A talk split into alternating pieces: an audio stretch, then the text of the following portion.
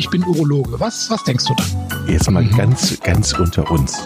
Wir müssen auch die Worte Penis und Hodensack in den Mund nehmen. Ja, ja. Und äh, das ist ja auch Sinn und Zweck äh, von so Veranstaltungen wie diesem Podcast, dass man das Ganze aus dieser Schmuddelecke so ein bisschen herausnimmt.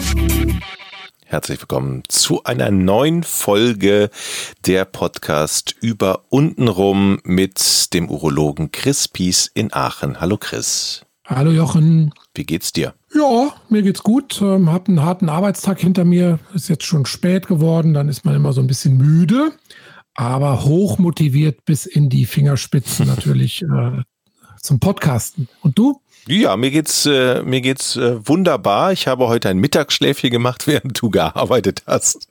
Ach komm. Doch, äh, ab so einem gewissen Alter, ne, da denkt man ja, so ein Mittagsschlaf ist ja gar nicht so schlecht. So verkehrt so 20 Minuten Powernap. Ja. Ist was Feines. Kann ich nicht. Nee? Nee. Ich krieg meinen mein, äh, Arbeitsspeicher nicht runtergefahren. so, okay. Ich bin immer, immer auf Sendung. Ja. Das, äh, ist eine Kunst. Ich bewundere die Leute, die einfach mal so einen kleinen Break machen können. Das, äh, nee, da bin ich immer. Und danach hat man wieder Also so wenn ein ich dann, bisschen wenn ich dann Energie. runterfahre, kann ich nicht mehr hochfahren. Das ist äh, Das heißt, du bist immer richtig voll in Charge. Ähm, absolut, ja. absolut. Heute, Dafür geht dann abends schon mal der Akku so ein bisschen zur Neige. Aber du machst nicht nur einen Mittagsschlaf, du machst auch einen Mittwochsschlaf, habe ich äh, mitgekriegt. Ne? Übermorgen ist es soweit oder wir zeichnen jetzt heute auf, ist ein Montag. ach so, ja, du meinst, du meinst meine, meine, äh, meine äh, Darmuntersuchung, meine Vorsorgeuntersuchung, ja. Genau. Ich bin ein bisschen aufgeregt. Ich muss ja, Ja. schon zwei Tage vorher die Ernährung, nee, eigentlich fünf Tage vorher die Ernährung so ein bisschen umstellen, damit Von, von, von Knochen auf Fleisch. Genau. damit, und das steht auch in der Beschreibung, damit unter anderem die Geräte nicht kaputt gehen, die man hinten reinschiebt. Das, Ja? das stand da so. Also die haben sensible Geräte und man möge doch bitte auf gewisse Dinge verzichten, weil das die Geräte auch beschädigen kann. Gut. Ach, guck. Ja, deshalb sage ich ja keine Knochen mehr essen jetzt vorher. Und ab morgen nur noch trinken. Also bis mor morgen 10 Uhr kann ich noch ein leichtes Frühstück Ja. und dann, ja, dann geht's Das ist aber gut. streng, oder? Dann Hm. von morgen, Vormittag bis zum Untersuchungstag dann nur noch trinken. Mhm. Oder pass äh, so, so oder so klare Suppen ginge auch noch, aber nichts mehr essen dann. Oder Mhm. ein Und dann Joghurt. kommt dieses ähm, Abführmittel, musst du noch trinken dann vorher. ja, genau. Das habe ich so ein bisschen unangenehm in Erinnerung. Ich habe das ja auch mal machen lassen. Das war nicht so schön. Das war, Ah, vielen Dank. ja, bitte. Das ist, da, da, machst du das als Aber- Arzt aber- dann auch hier bitte nehmen Sie dieses Mittel. Ich habe das übrigens als ziemlich unangenehm in Erinnerung. Ich dachte, du musst Ja. aufbauen den Patienten und sagen, Ja, es gibt nimmst Kilo Schlimmeres. dabei ab, wenn ich das, wenn dich das tröstet. Also ja, okay. Dann stelle ich mich direkt auf die Waage und notiere das. Und dann Genau. Also das ist der positive Effekt. Du nimmst ein Kilochen ab, aber ja. Bin mal gespannt, was du beim nächsten Mal erzählst. Ähm, Du hattest ja jetzt auch einmal verschieben müssen und jetzt nimmst du es aber ähm, Genau. in Angriff. in Kombination mit einer Magenspiegelung, das wird ein Spaß. Gut, ich berichte beim nächsten Mal. Auf jeden Fall wünsche ich dir ein gutes Ergebnis. Hm, Aber ich bin zuversichtlich. Danke. Ähm, ich freue mich auf, auf deinen Untertitel. Erstmal das große Thema heute hattest du annonciert. Diagnostik der Prostata. Untertitel. Keine Diagnose. Keine Diagnose durch die Hose. Genau. Sehr schön. ähm, ist das ein, ist, ist das so ein Verhaltenskodex für dich oder für die Urologen? Eigentlich ist das so eine, so eine Aufforderung, die ich immer den Kindern sage, wenn ich, äh, wenn die dann ähm, sozusagen den Blick auf die, das, äh, die untere Etage verweigern, ähm, sage ich, ich kann ja keine Diagnose durch die Hose stellen. Und ähm, letztlich gilt das natürlich bei erwachsenen Männern auch. Ach so, Die- weil die, weil die so ein bisschen Charme haben und Ja, ja. äh, muss ich, wie, ich muss jetzt meine Hose ausziehen. Ja. Ja. Wo, mhm. Wobei die Prostata, die mh, kann man ja letztlich auch schon fast durch die Hose diagnostizieren oder oberhalb der Hose ne, mit, mit Ultraschall. Aber die Tastuntersuchung, da muss man dann tatsächlich auch die Hose runterlassen. Da kommen wir gleich ähm, Ruhe, in Ruhe zu, wenn wir das der Reihe nach ähm, abarbeiten hier. Mhm. Okay, ich bin gespannt. Ähm, Quizfrage machen wir auch, haben wir jedes Mal gemacht. Hm. Heute, hm. heute habe ich hm, heute habe ich eine Frage, die sich ähm, tatsächlich mit dem mit dem äh, Pinkeln beschäftigt. Das ist ja das, was immer die Prostata mit der Prostata zusammenhängt, ne, die Symptome mit dem Pinkeln. Und die lautet heute, wozu dienen die im Urinal abgebildeten Fliegen? Du kennst ja diese Urinale, wo dann äh, auf die Keramik unten so eine große schwarze Fliege drauf gedruckt ist. Hast du dir mal Gedanken gemacht, wozu die gut ist? Ich meine, das weiß ich natürlich. Also. Ja, wenn du es weißt, dann ist ja schon. Also gut. ich würde jetzt mal behaupten, das ist natürlich dafür da, damit der Gastwirt nicht so viel ähm, sauber machen muss, weil das ist der Punkt, wo sich alles gleichmäßig im Inneren konzentriert, was man da so abgibt. Und wenn man weiter links, rechts, oben, dann spritzt es aus dem Urinal raus. Und deshalb gibt es ja auch diese Tore, wo so kleine Bällchen davor hängen. Wenn, wenn du mir jetzt aber sagst, Moment mal, das ist eigentlich eine medizinische Geschichte und die Gastwirte haben das nur benutzt, und es kommt eigentlich aus der Medizin, dann habe ich jetzt habe ich jetzt viele Jahre in einem Irrglauben gelebt. Äh, nee, du hast komplett recht. Also das ist jetzt äh, wirklich ein 100% Treffer.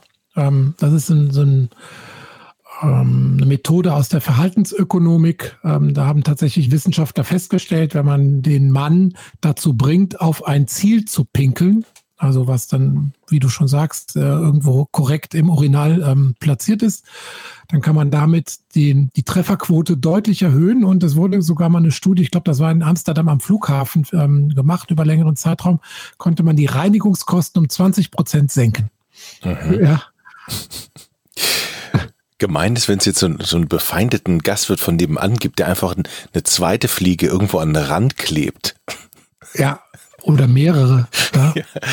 Ist das so, das ist, ist das von den Männern auch irgendwie so ein, ja, so, oh geil, ich habe die Fliege getroffen, bin ich, bin ich ein starker Mann, bin ich gut. Absolut, ja. Ja, und deshalb, da wurde ja auch dieses Tor da gefunden mit dem, mit dem Ball da. Meine, als Fortuna-Fan weiß ich jetzt nicht, ob du mit dem was anfangen kannst. Ja, ja, danke. Aber das ist echt so Motivation, ne? Hey Leute, dann stehen drei nebeneinander am Urinal und, und dann guckt der, das ist sowieso faszinierend, Urinalbegegnungen, ähm, dann der ja. eine kann nicht, der andere guckt rüber und dann, ey, ich hab die Fliege getroffen, Alter.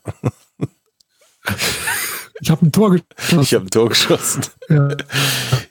Sag mal, das Blöde ist ja nur, wenn jetzt, wenn jetzt, ähm, wenn jetzt Leute nicht mehr ganz so geradeaus ähm, Stra der, ja. der Strahl ein bisschen. Strahli strahlieren. Ja, strahli heißt das so. Keine Ahnung, ja, nennen wir mal so.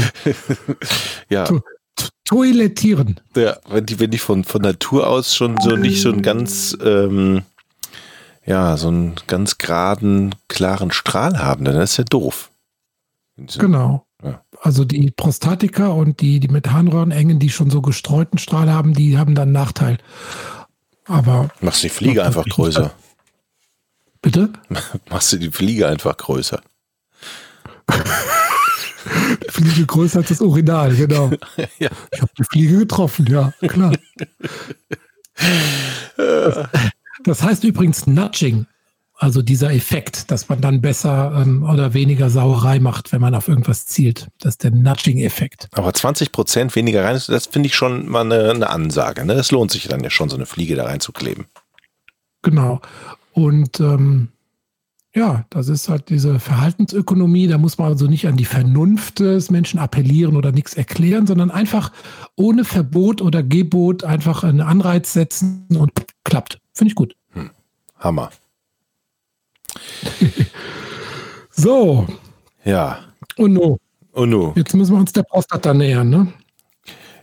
Ja, dann nähern wir uns mal. Ja. Ähm. Also, wir haben ja beim letzten Mal schon gesagt, die Prostata macht ja meistens ähm, Symptome beim Pinkeln, wenn sie denn Symptome macht. Ne? Das heißt, wir haben ja schon gesagt, nicht jede vergrößerte Prostata macht Symptome, auch eine kleine Prostata kann Symptome machen. Also die Größe ist nur ein Faktor dabei. Entscheidend, ob eine Prostata hm, weiter untersucht und behandelt werden muss, sind aber die Symptome. Und deshalb ist eigentlich auch hier der wichtigste Baustein die ausführt, das ausführliche Gespräch zwischen Arzt und Patient. Mhm. Und das umfasst ähm, zum einen die Frage über die Miktionsfrequenz, also Miktion ist Wasserlassen, über die, also die Häufigkeit des Wasserlassens. Und da hatten wir schon gesagt, so sieben, acht Mal am Tag ist okay. Einzelne Portionen so um die 200 bis 300 Milliliter ist okay. Und ähm, natürlich müssen andere Begleiterkrankungen erfragt werden. Und da gibt es, ähm, sagen wir mal, drei Erkrankungen, die ganz speziell erfragt werden müssen. Das ist einmal die Zuckerkrankheit, mhm. weil die meistens mit einem erhöhten, äh, erhöhten Häufigkeit des Wasserlassens einhergeht. Dann sind es alle Arten von Herzerkrankungen, ähm, weil durch eine, sagen wir mal, verminderte Herzfunktion kann es zu Rückstau von Wasser beispielsweise in die Beine kommen und dann dadurch wiederum zu einem Rückfluss von Wasser nachts in der liegenden Position und dann verhäuft, gehäuftem Wasserlassen in der Nacht. Das heißt also, nicht jedes häufige Wasserlassen in der Nacht ist durch die Prostata bedingt. Mhm. Ja. Das sammelt sich im Bein ab, Entschuldigung. Ja. Im, Im, Bein? Ja, zum Beispiel. Mhm. Genau. Okay. Also du hast dann abends so dicke Beine und dann legst dich nachts hin, das Wasser fließt so langsam zurück.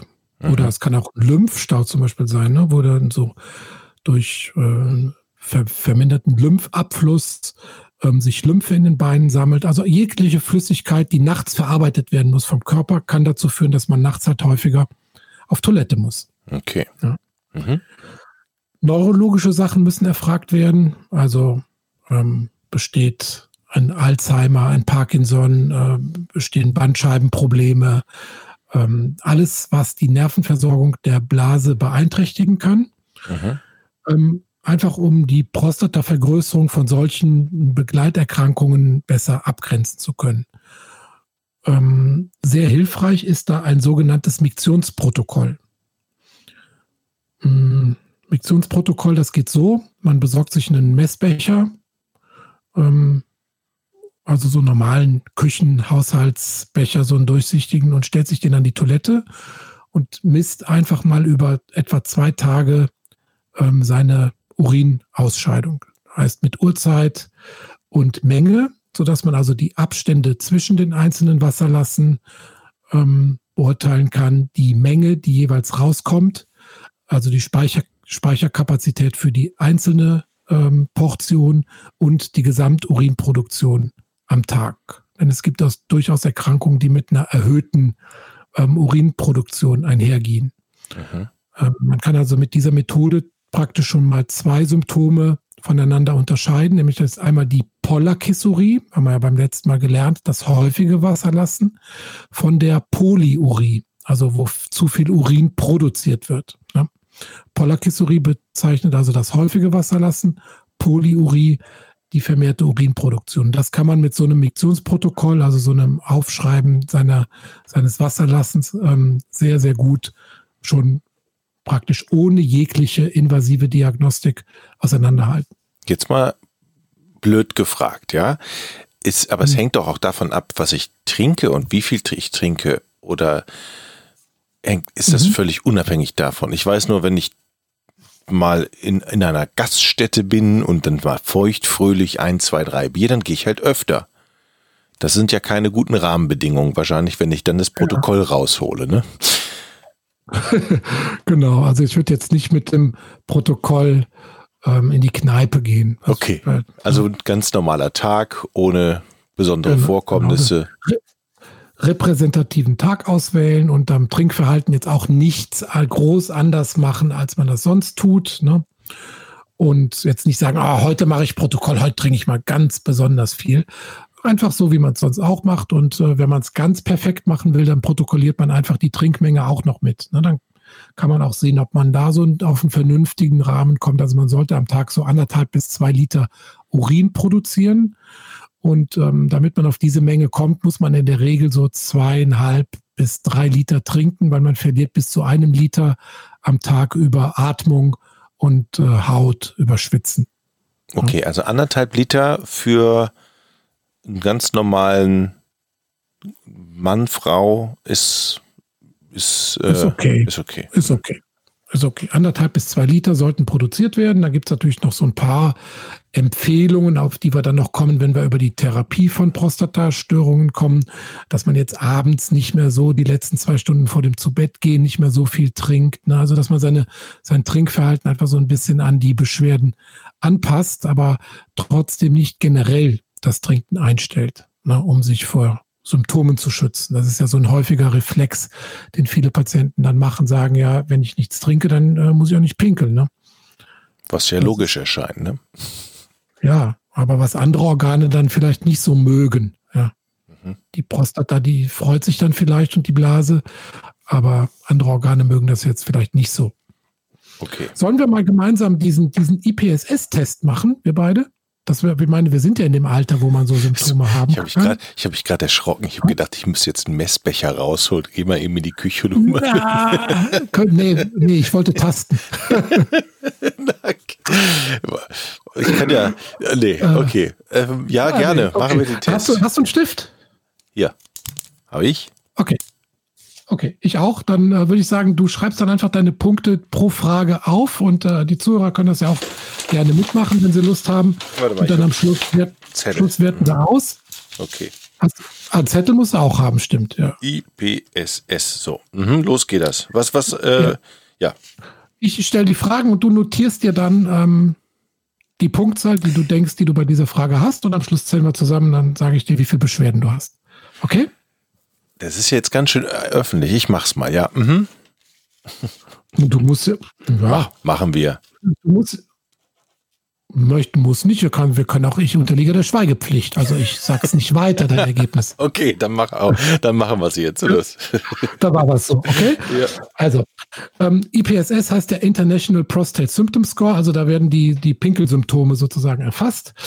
Frage eins: Wie oft während des letzten Monats, also bezieht sich immer auf den letzten Monat, hatten Sie das Gefühl, dass Ihre Blase nach dem Wasserlassen nicht ganz entleert war? Also, dass es nach dem Wasserlassen nicht ganz leer war. Ähm, Wie oft ich, ich das Gefühl äh, hatte? Gibt, gibt jetzt sechs ähm, äh, Antwortmöglichkeiten. Ja. Also, ja. Null Punkte wäre nie. Also, du hattest nie das Gefühl, dass die Blase nicht ganz leer war. Ein Punkt wäre seltener als in einem von fünf Fällen. Mhm. So ein bisschen blöd formuliert. Ja. Mhm. Zwei Punkte wäre seltener als in der Hälfte der Fälle. Drei Punkte ist ungefähr in der Hälfte der Fälle. Vier Punkte in mehr als der Hälfte der Fälle und fünf fast immer. Okay, ich hab's schon. Okay. Zweite Frage. Mhm. Wie oft während des letzten Monats mussten Sie in weniger als zwei Stunden ein zweites Mal Wasser lassen? Also Abstände zwischen zweimal Pinkeln weniger als mhm. zwei Stunden. Auch wieder, das passiert mir nie. Null mhm. Punkte, seltener als in einem von fünf Fällen ein Punkt, mhm. seltener als in der Hälfte der Fälle zwei Punkte. Habe ich. Hälfte der Fälle drei Punkte, mehr als der Hälfte der Fälle vier Punkte und fast immer fünf Punkte. Okay? Okay. Frage, Frage drei. Wie oft während des letzten Monats mussten Sie beim Wasserlassen mehrmals aufhören und neu beginnen? Auch wieder nie, selten, etwa die Hälfte, äh, die Hälfte, mehr als die Hälfte und fast immer. Mhm. Also beim Wasserlassen aufhören und wieder neu beginnen. Frage 4. Wie oft während des letzten Monats, Monats hatten Sie Schwierigkeiten, das Wasserlassen hinauszuzögern? Also du stehst vor der Tür, willst den Schlüssel ins Schloss tun und denkst, oh, wenn ich das jetzt nicht, wenn das jetzt hakt, dann wird es eng. Ne, okay. Dieses Gefühl. Mhm. Auch wieder nie, ganz selten, selten, Hälfte der Fälle, mehr als die Hälfte, fast immer. Mhm. Frage 5. Wie oft während des letzten Monats hatten Sie einen schwachen Strahl beim Wasserlassen? Mhm. Nie, ganz selten, weniger als die Hälfte, Hälfte der Fälle, mehr als die Hälfte, fast immer. Okay. Frage 6. Äh, wie oft während des letzten Monats mussten Sie pressen oder sich anstrengen, um mit dem Wasserlassen zu beginnen? Also so eine Startverzögerung, dass man also da ähm, drücken muss oder sich anstrengen, damit es losgeht. Mhm. Antwortkategorien sind wie immer gleich. Und Frage 7. Wie oft sind Sie während des letzten Monats im Durchschnitt nachts aufgestanden, um Wasser zu lassen? Maßgebend ist der Zeitraum vom Zubettgehen bis zum Aufstehen am Morgen. Also das letzte Pinkeln abends und das erste morgens zählt nicht dazu, sondern bewusst wach werden, aufstehen und sich wieder hinlegen.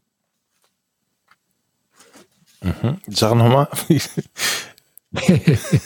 Wie oft sind Sie während des letzten Nee, die, die Frage habe ich verstanden. Sag doch mal die Kategorien, also 0 bis. Ja, da kannst, ja, da kannst du jetzt einfach die Anzahl angeben. Also 0 mal ist so, 0. Also, ja, ja, ja. Wenn okay, dann habe ich. nachts raus musst, sind 5 Punkte. Mehr als 5 gibt es nicht. Okay. Naja. Mhm. So, jetzt zusammenzählen. Das war's. Ah ja. Ich habe jetzt 5 Punkte hier stehen. Ja, ich auch. Weil bei uns ist immer alles gleich. Ne? Ja, manche Sachen, ich meine, manche Sachen, da kann man ja auch keine Null schreiben. Ne? Also manche Sachen. Also fünf, ja. Also, eine Null schreiben. Ja, bei einem habe ich meine bei zwei eine Null, aber ansonsten. Und jetzt ist, jetzt ist natürlich äh, super, das ist ja also die niedrigste Kategorie, in die wir fallen. Trotzdem ist der Text interessant, der da empfohlen wird. okay. die Beschwerden des unteren Harntrakts sind nach offizieller Ein Einteilung der milden Symptomatik zugeordnet. Trotzdem sollte der Patient ein Gespräch mit seinem Arzt über dieses Thema führen und den Test nach vier Wochen wiederholen. Also es, äh, du findest in der Medizin nie irgendwie eine Antwort, sagt, ja, ist gut. da wird immer gesagt, trotzdem noch mal mit dem Arzt sprechen. Das ist doch hier ein Marketing, ein Marketing-Gag. Ja, Patientenbindung, genau. Kannst du denn eine Punktzahl sagen, ab wann du sagen würdest, oh, oh, oh, oh, da ist aber irgendwo, ist aber schwierig. Ja. Mhm. Also ab acht Punkte fällt man in die mittlere Kategorie ähm, dann sollte man auf jeden Fall mal ähm, einen Arzt aufsuchen. Und ab 20 Punkte ist, sind es sehr schwere Symptome und dann muss umgehend ein Arzt aufgesucht werden. Okay. Und das ist auch egal. Wir ja, ja, wir ja jetzt so einmal im Jahr werden wir das updaten und äh, also wie gesagt, wir merken uns äh, jetzt, was haben wir? August 20 haben wir beide fünf Punkte wir machen jetzt hier so unsere komplette Krankenakte öffentlich, deine Darmspiegelung wird öffentlich. Sehr gut. Ah. Aber ich, ich nehme mal an, dass das im fortschreitenden Alter wahrscheinlich dann nicht mehr bei fünf bleibt, ne? Na, wenn man in die Zukunft gucken könnte, ne? wenn das alles so einfach wäre. Aus deiner Erfahrung. Eine, ja, ja. Tendenziell habe ich auch beim letzten Mal schon gesagt, ist das mit der Prostata chronisch progredient. Also das nimmt schon tendenziell eher zu, ja. Ich fürchte, wir werden nächstes Jahr bei sechs oder sieben Punkten landen. Wir hm. beide. Schauen wir mal. Da sind wir aber noch unter acht. Also da muss ich noch nicht zum Arzt. Ja. Nein, keinesfalls. Doch, doch, zum Arzt muss ich ja auch sowieso. Jetzt schon. Ja. Aber bis jetzt hast du ja nur mit dem Arzt geredet und du hast diesen Fragebogen ausgefüllt. Jetzt müssen wir natürlich auch irgendwie mal untersuchen. Ne? Ja, dazu haben wir schon den Untertitel Keine Diagnose durch die Hose. Das heißt, Du, Jetzt muss die runter. Du, du sagst, du bringst den Patienten dann bei, so, das Ding muss weg. Genau. genau. jetzt müsste einmal die Hose runtergelassen werden und ähm, dann guckt man sich natürlich erstmal das äußere Genitale an, wobei das natürlich jetzt mit der Prostata direkt so nichts ähm, zu tun hat, aber es gehört zur Untersuchung natürlich dazu. Und dann muss man ähm, die Prostata einmal abtasten mit dem Finger. Ne? Und das, ja. Das kann man ja nicht von außen machen, wie wir wissen alle, ne? Genau, genau. Und du hattest das ja vor ein paar Wochen auch. Jetzt mal wir wieder, sind wir wieder in deiner Krankenakte. Ja, ich, aber das ist ja auch ein gutes Beispiel. Hey, hier, ne? Darmspiegelung, Vorsorge ab 50. Beim Urologen ja. war ich hier zur Vorsorge. Und das ist doch das, was wichtig ist. IPSS-Test live und online gemacht. Wahnsinn. Und vor allen Dingen ist ja auch, den kann man wahrscheinlich, diesen Test auch online irgendwo googelt man und dann findet man den, dann kann man Klar. dann sich nochmal noch anschauen. Genau. Ja. Genau. Ähm, interessant fand ich äh, äh, zu sehen, wie in verschiedenen Ländern diese äh, Untersuchung mit dem Finger vom After her äh, gemacht wird. Ne? Beispielsweise in Brasilien liegt man am liebsten auf der Seite. Da kommt der Arzt dann so von der Seite mit dem Finger. In England hingegen hockt man lieber mit dem Ellenbogen äh, auf den Knien und dann so nach vorne gebeugt. Okay, und, da würde ich aber lieber die Seite. Oder ist es so eine. So ja, eine, so eine ich auch. Also ich finde das auch so, ähm, weiß ich nicht.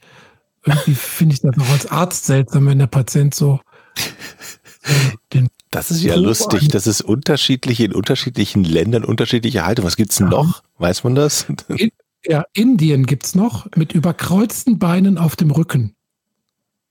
Über Praktisch wie so, ein, wie so ein Schneidersitz. Also das kann man sich fast so vorstellen, ne? dass sie also ah, ein okay. Bein so angewinkelt und das andere Bein so übers Knie überkreuzt, praktisch wie so überschlagen auf dem Stuhl, aber das in Rückenlage.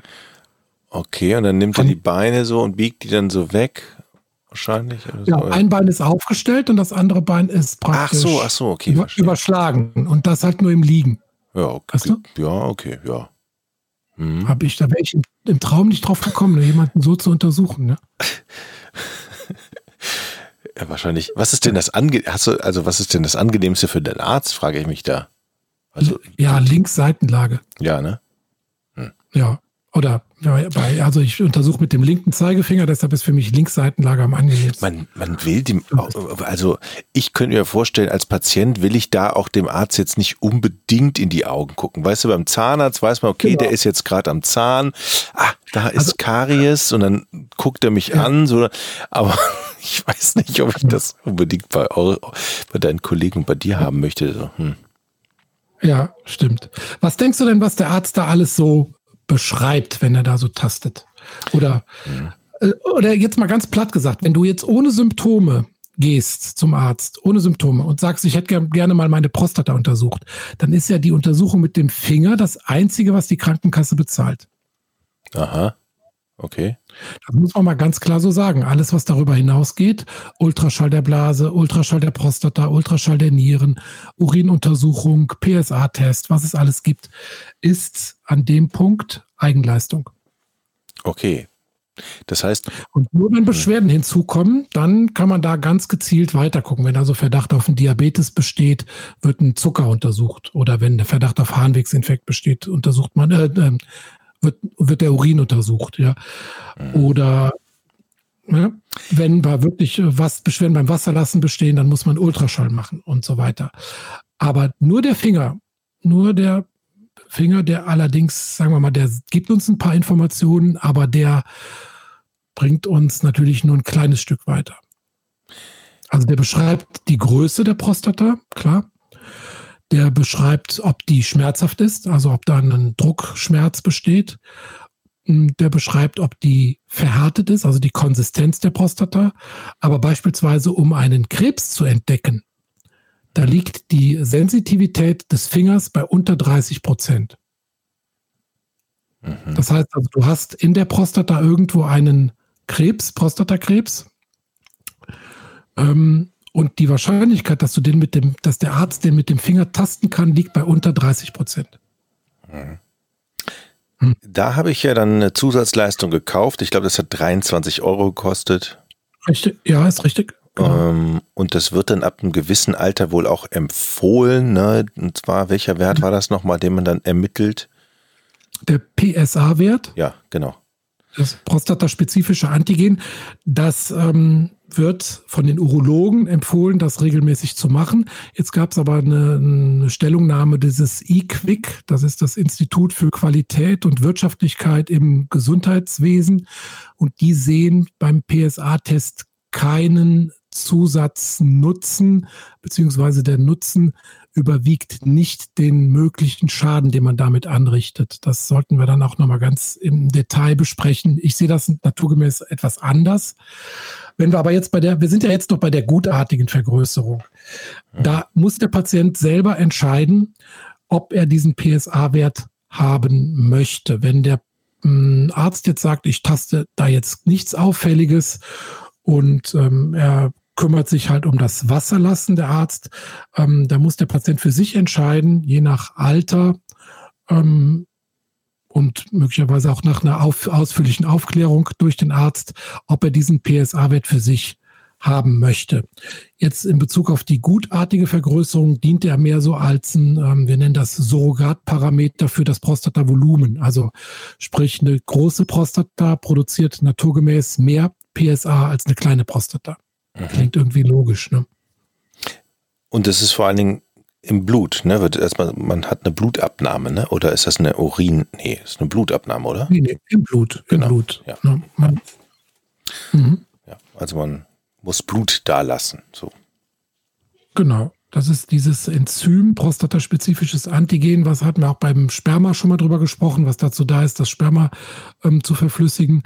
Ähm, das hat halt jeder Mann mehr oder weniger und abhängig von bestimmten Faktoren, unter anderem halt auch der Prostatagröße, kann der PSA-Wert mal höher, mal niedriger sein.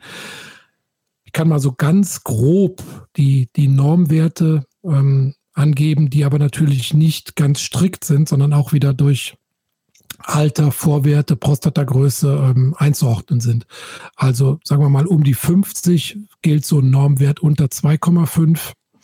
Mit so 60, 65 toleriert man dann so 3,5 Nanogramm pro Milliliter und ab 70, 75 dürfen es auch mal 4,5 Nanogramm pro Milliliter sein. Immer in Zusammenschau aller Befunde und der Vorwerte. Na, deshalb darf das nie ganz als strikte Grenze gelten. So, Jetzt hast du aber Beschwerden. Das heißt also, du hast mit dem, mit dem Arzt gesprochen, hast gesagt, ach, ich habe so einen schwachen Strahl und ich muss nachts zwei, dreimal raus. Und ich habe aber keinen Zucker, keine Herzkrankheit und auch keinen Bandscheibenvorfall und so weiter. Könnte das nicht meine Prostata sein? Und dann hast du einen IPSS-Bogen gemacht, da liegst du dann so bei 15 oder irgendwie sowas.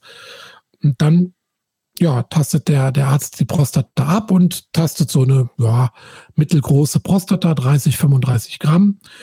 Da kann der Arzt ja immer noch nicht sehr sicher sein, dass jetzt wirklich die Prostata die Ursache deiner Probleme ist. Ja. Deshalb sind an der Stelle dann noch weitere Untersuchungen notwendig. Was fällt dir da so ein? Das ist ja wie in der Schule hier. Ähm. ich habe doch, ich würde jetzt, früher habe ich immer gesagt, ey, Moment mal, ich habe doch gar nicht aufgezeigt. Hast du denn aufgezeigt? Ja, und dann hat der Lehrer zu mir, dann hat der Lehrer zu mir immer gesagt, aber du, sah, du sahst so aus, als würdest du gerade schlafen. Ja. Ich habe jetzt leider kein FaceTime an, ich kann das gar nicht beobachten. Dann machen wir beim nächsten Mal wieder.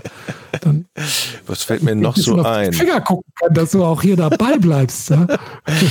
Hat, hat das jetzt was noch mit dem Finger in Po zu tun oder sind, das, sind wir schon da raus? Also haben wir den schon. Ich bin wieder, wir sind wieder raus. Wir sind wieder raus, okay. Aus dem Thema.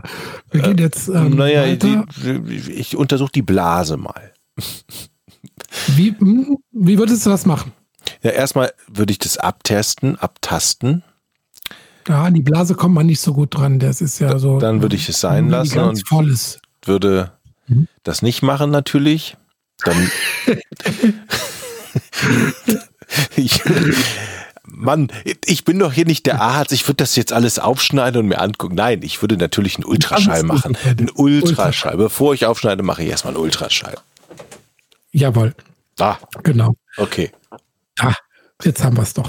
Also meistens bittet man den Patienten dann erstmal den Urin abzugeben, dass man den mikroskopisch nachguckt oder mit so einem Teststreifen. Wobei im Urin sieht man jetzt in Bezug auf die Prostata nicht immer viel, weil du siehst natürlich auch nicht immer mh, mm, am, am, Wasser, was aus dem Hahn kommt, wie gut das, äh, das Wasserrohr ist. Verstehst du? Also, mhm, ja, ja, ja.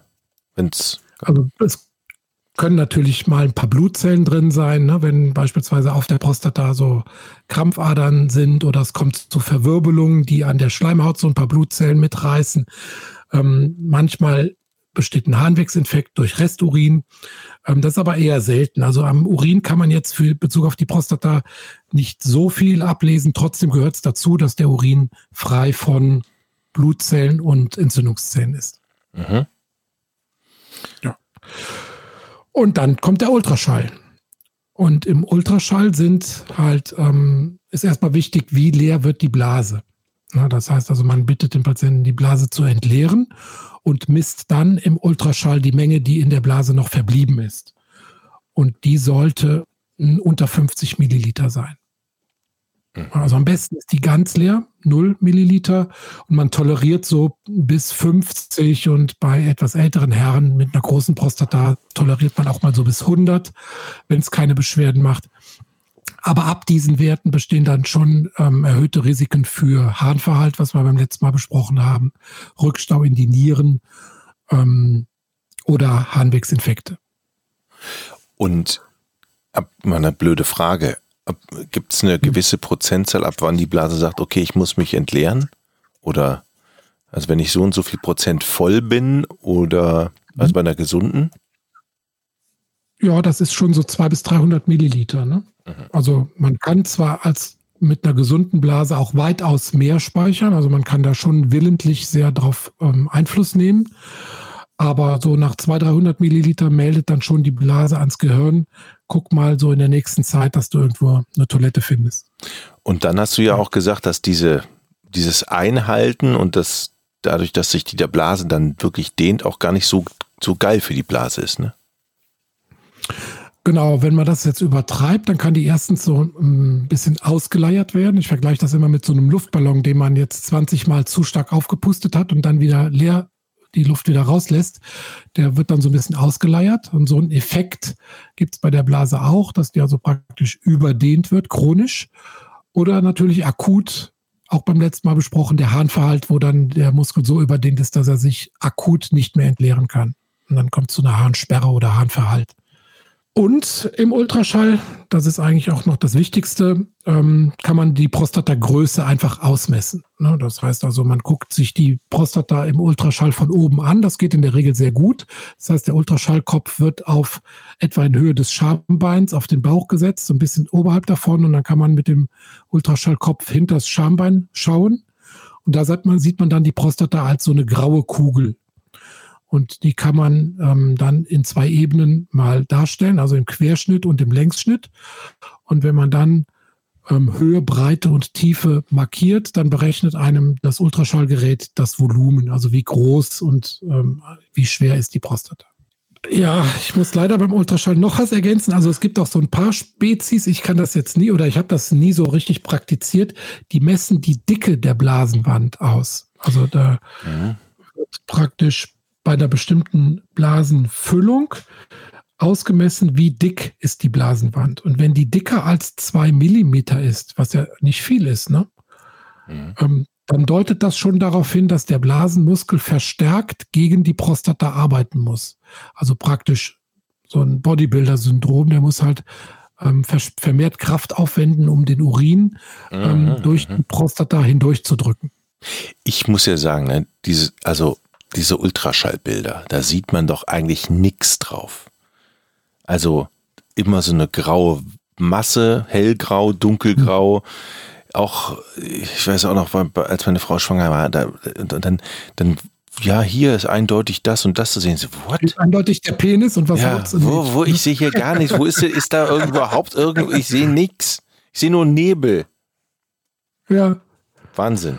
Ja, also jetzt bei einem, bei einer leeren Blase und einer kleinen Prostata, dann sieht das für den Laien tatsächlich so aus, als ob da wirklich einfach nur graue Masse ist. Aber so eine schlanke Person mit einer schönen Niere, da kann man dann auch als Laie was sehen und erkennen und erklären. Dann gibt es ja neben dem Ultraschall, oder wolltest du noch was zum Ultraschall sagen, oder? Hm, nö. ich habe hab mal irgendwann was aufgeschnappt von einer Harnstrahlmessung. Also ja. Jetzt genau. sag mir aber nicht, äh, nee, erklärst du mir. Ich würde jetzt sagen, also du musst vor dem, vor dem Arzt pinkeln und dann wird das gemessen, wie, wie kräftig und ja. ausgebreitet und so oder, oder irgend. Ja. Genau, Teil, Teil A ist falsch, also muss das nicht vor den Augen des Arztes machen, okay. sondern jetzt oh, äh, gut, ja. Mhm sondern ähm, kannst es schon diskret auf der Toilette machen, aber du pinkelst halt in so eine Spezialtoilette rein, ah. wo dann tatsächlich, ähm, so wie du es gesagt hast, die, der Hartstrahl gemessen wird und zwar in Milliliter pro Sekunde. Da gibt es also verschiedene ähm, Methoden, das zu messen. Meistens wird das über das Gewicht des Urins gemessen, also wie viel Urin pro Sekunde fällt dann auf diesen Trichterboden da unten drauf. Und ähm, das gibt einem dann natürlich Auskunft über die ähm, über die Stärke des Harnstrahls. Wobei natürlich, äh, wenn man jetzt einen eingeschränkten Harnstrahl hat, kann man natürlich immer noch nicht mit ausreichender Sicherheit sagen, ist da jetzt unten die Prostata im Weg oder hat der Blasenmuskel zu wenig Kraft, den Urinstrahl rauszudrücken. Oder umgekehrt, ein komplett unauffälliger Strahl schließt auch nicht aus, dass die Prostata doch etwas eng ist, denn der Blasenmuskel kann das praktisch überkompensieren. Ne? Wenn du also so einen richtig dicken Blasenmuskel hast, der trotz einer vergrößerten und einengenden Prostata den Strahl da kräftig durchdrückt, durch die Prostata, kannst du auch bei einer ähm, Obstruktion immer noch einen normalen Harnstrahl haben. Also auch diese Untersuchung ist wieder nur ein Mosaikstein, der uns da einen Hinweis gibt, ähm, muss man da eventuell behandeln oder nicht. Und diese Toilette, und, und diese Toilette, das ist jetzt ja. aber nicht, dass die misst, wie die, ob der Strahl jetzt dünn oder sprenkel, also in meinen Worten sprenkelig ist, ne? Ist ja, aber der erfahrene Arzt, und das ist wirklich erstaunlich, der kann an der an der Kurvenform, am Kurvenverlauf tatsächlich ablesen. Ist das jetzt mehr so ein Stotterpinkler oder ähm, eine Harnröhrenenge beispielsweise, die also nicht jetzt mit der muskulären Prostata ähm, zu tun hat, sondern unterhalb der Prostata in der Harnröhre so eine Narbe oder eine Enge ist, macht ein anderes Bild vom Strahl her als eine Prostata-Enge oder einen, ähm, so. eine Bauchpresse, also wo du einen schwachen Blasenmuskel hast und nimmst die Bauchpresse zur Hilfe, macht dann nochmal eine andere Kurve. Das macht dann eher nochmal so kleine Spitzen, so Kölner Domspitzen, ne, wenn man mit dem Bauch dann zusätzlich presst. Also es gibt schon ganz charakteristische ähm, Kurven für Prostatavergrößerung, Harnröhrenenge, ähm, Bauchpresse und ähm, ja. Mhm. Voraussetzung ist immer, dass die Blase mindestens mit 150 Milliliter gefüllt ist. Also das ist, damit die so eine gewisse Vorspannung hat. Sonst kann man den Harnstrahl nicht verwerten, diese Messung. Dann gibt es keine eindeutige Beurteilung. Wenn ich jetzt was trinke, wie lange braucht das denn, bis das in der Blase ist? Ja, das ist sehr unterschiedlich. Also ähm, wir empfehlen den Leuten immer, dass sie, weil viele Leute sagen, wenn sie zur Handstrahlmessung kommen, ja, dann ich habe zu Hause eine Flasche Wasser getrunken. Und dann habe ich es aber nicht geschafft bis in die Praxis. Dann mussten die vorher pinkeln und dann kann man die Untersuchung nicht machen. Ne? Mhm. Wir empfehlen denen immer so eine 05er oder 07er Flasche Wasser mitzubringen, die dann im Wartezimmer zu trinken. Und dann dauert das meistens so 20 bis 30 Minuten ah, okay. und dann kann man mit einer guten Vorspannung da ähm, diese Strahlmessung machen. Strahlen. Strahlen. Okay. Strahlieren, haben ja. wir gesagt. Ne? Toilettieren. Wie gesagt, und ich hatte auch schon äh, erwähnt, die Prostata, also die Prostatavergrößerung, die behandlungsbedürftige, ist eigentlich eine Ausschlussdiagnose. Also wenn man alle anderen Möglichkeiten, die in Frage kommen, ausgeschlossen hat und der Patient hat eine große Prostata, dann kann man einigermaßen sicher sein, dass da, dass man da am richtigen Punkt ansetzt mit der Behandlung, die wir in den nächsten Folgen dann besprechen müssen. Und selbst wenn jetzt das für den Patienten Schlimmste eintritt, nämlich dass man eine Blasenspiegelung machen muss, oh selbst dann hat man immer noch, ja, immer noch nicht die absolute Sicherheit, dass jetzt wirklich die Prostata ähm, Ursache der Beschwerden ist. Gut, und Blasenspiegelung, das bedeutet, ich, ihr geht mit einem Gerät durch den Penis rein, ja. Durch die mhm. Harnröhre in die Blase und spiegelt darum. Genau. Und guckt euch das an. Und das wird unter Vollnarkose gemacht? Nee, nee, nee. So ein Schlafmittel, so ein, so ein, so ein Schlaf? Nein, nein, nein. Auch da kommt nur so ein Gleitmittel, Betäubungsmittel in, in die Harnröhre. Ach Gott. Ja, ja. Wenn man möchte, kann man, äh, kann man auch eine kurze Vollnarkose haben dafür oder eine kurze schlafen, aber das ist in der Regel wirklich nicht möglich. Also dieses ich habe jetzt gedacht, wenn, man möchte, braucht man gar nichts. ja, jetzt ganz trocken, das wäre, nee, das wäre es nicht. Also. Ja, vielleicht. Gut. Ja, also es ist, ja. aber es ist jetzt nicht das angenehmste der Welt, ja? Nee, das macht man eigentlich auch nur, wenn man so langsam irgendwann in Richtung OP denkt und bevor man einen Patienten zur OP schickt, möchte man das doch vor, vorher einmal von innen gesehen haben. Aber mehr, um andere Sachen auszuschließen, wie eben eine Harnröhrenenge oder mhm. einen Blasentumor oder na, damit man einfach mal gesehen hat, wie, ähm, wie einengend ist jetzt die Prostata wirklich, ähm, dass man einfach diesen Grad der Obstruktion auch mal visuell beschreibt, also nicht immer nur funktionell oder anhand von Sekundärwerten wie der Resturin und so weiter, ähm, sondern dass man es einfach mal von innen gesehen hat, dann hat man auch einen besseren Eindruck, ob man einem Patienten mit einer möglichen OP auch, auch helfen kann. Okay. Viele Informationen in dieser Folge. Wahnsinn. Eine Information fehlt noch, ne? Unser Pipipedia. Mhm. Ich würde gerne noch mal kurz zusammenfassen, ähm, wann das äh, statistische Risiko für eine behandlungsbedürftige Prostatavergrößerung, was da so die Faktoren sind, an denen man sich so grob orientieren kann. Mhm. Ja, weil, ähm, erstmal das Alter, statistisch gesehen ab 62. Mhm. Dann unser IPSS-Wert, wenn der über 17 ansteigt, dann besteht eine Behandlungsbedürftigkeit. Prostatagröße über 31 Gramm.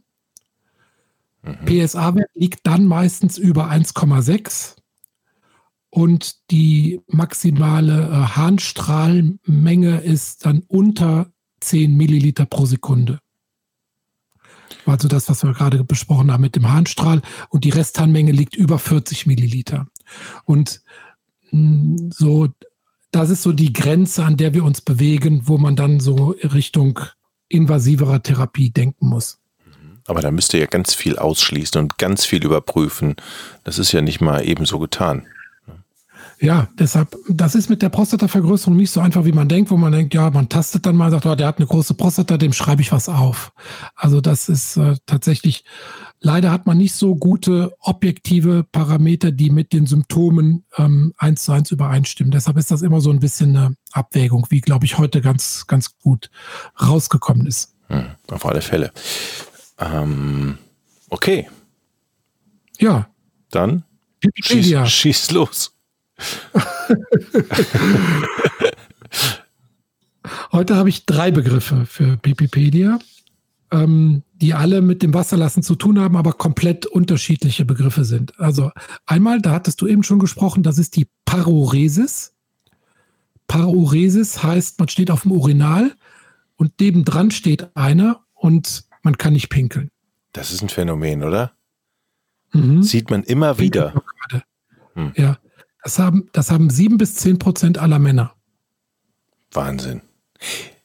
Ja. Hm. Als jetzt der, wie heißt der denn nochmal, Enrico Morricone gestorben ist, da kamen ja immer so ein paar Filmausschnitte ne, von seinen alten Filmen äh, im, im, Fernsehen. Und da gab es so einen Ausschnitt mit Terence Hill, wo der auch ähm, irgendwo im Western auf so einem äh, ganz lange auf so einem Urinal steht und ich weiß nicht mehr genau, wie das war. Auf jeden Fall steht da einer neben ihm, der da kann dann auch nicht pinkeln. Und dann geht Terence Hill raus und dann kann der erst pinkeln, dann sein Gegenüber. Und in der Zeit klaut aber Terence Hill ihm einen Güterzug oder irgendwie sowas. Ich weiß nicht mehr genau, wie das war. Aber das ist tatsächlich auch was, was offenbar schon in die Filmgeschichte eingegangen ist. Aber ist das, ist das, ist das, was hängt das, was mit, hängt das mit dem Kopf zusammen oder ist das eine ja. psychische Geschichte? Genau. Hm. Ja, ich glaube, da ist einfach diese, diese Impuls, dass das Wasserlassen losgeht, das wird dann vom Kopf blockiert. Das Gegenteil davon ist die Piphorie. Das heißt, ey, da steht einer, guck mal hier. Ja, aber die Piphorie beschreibt dieses erlösende Gefühl des Wasserlassens. Also. So. Mhm. Ich kann, ich kann, mir auch wirklich vorstellen, dass es auch in deiner Praxis, in allen urologischen Praxen, die Leute wirklich mit wirklich, wenn man nicht Wasser lassen kann, das ist ja nicht nur, das tut ja weh und das ist ja wirklich ätzend. Ja, das kann ich mir so richtig als, das ist richtig scheiße. Und das war auf ja, Deutsch. Ja, also die haben richtig Leidensdruck. Richtig, ja, die haben Leidensdruck, genau. Und das dritte Wort ist dann noch die Urophilie. Das ist jetzt aus dem, äh, das bezeichnet dann diejenigen, die äh, bei sexu eine sexuelle Erregung durch Urin erfahren. Also im englischen Sprachgebrauch die Golden Shower. Mhm. Das ist die Urophilie. Das gibt's auch. Okay. Das gibt's, das gibt's auch. Es gibt ja alles auf dieser Welt irgendwie. Ja, aber wir besprechen nicht alles. Also hier ist jetzt unsere Grenze erreicht. Okay. Ja, also, also nicht nur die Grenze für heute, sondern auch hier ist dann sozusagen auch, auch meine Grenze ist jetzt erreicht. Okay, also keine Nachfragen. Ihr könnt natürlich, äh, und das freut uns natürlich, unter dem Podcast äh, einen Kommentar dalassen, aber es ersetzt nicht die persönliche Beratung mit dem Chris. Und ähm, deshalb. Also alle, alle Paroretiker, Piphoriker und Urophilitiker äh, können sich zwar melden, aber können, da kann ich leider nicht weiter beraten an der Stelle. Okay, es ähm, geht spannend weiter mit der nächsten Folge. Ne? Danke, Chris, und schönen Gruß nach ja. Aachen. Ciao, ciao, Jochen, mach's gut. Ich bin Urologe. Was, was denkst du da? Jetzt mal ganz, ganz unter uns. Wir müssen auch die Worte Penis und Hodensack in den Mund nehmen. Ja, ja. Und äh, das ist ja auch Sinn und Zweck äh, von so Veranstaltungen wie diesem Podcast, dass man das Ganze aus dieser Schmuddelecke so ein bisschen herausnimmt.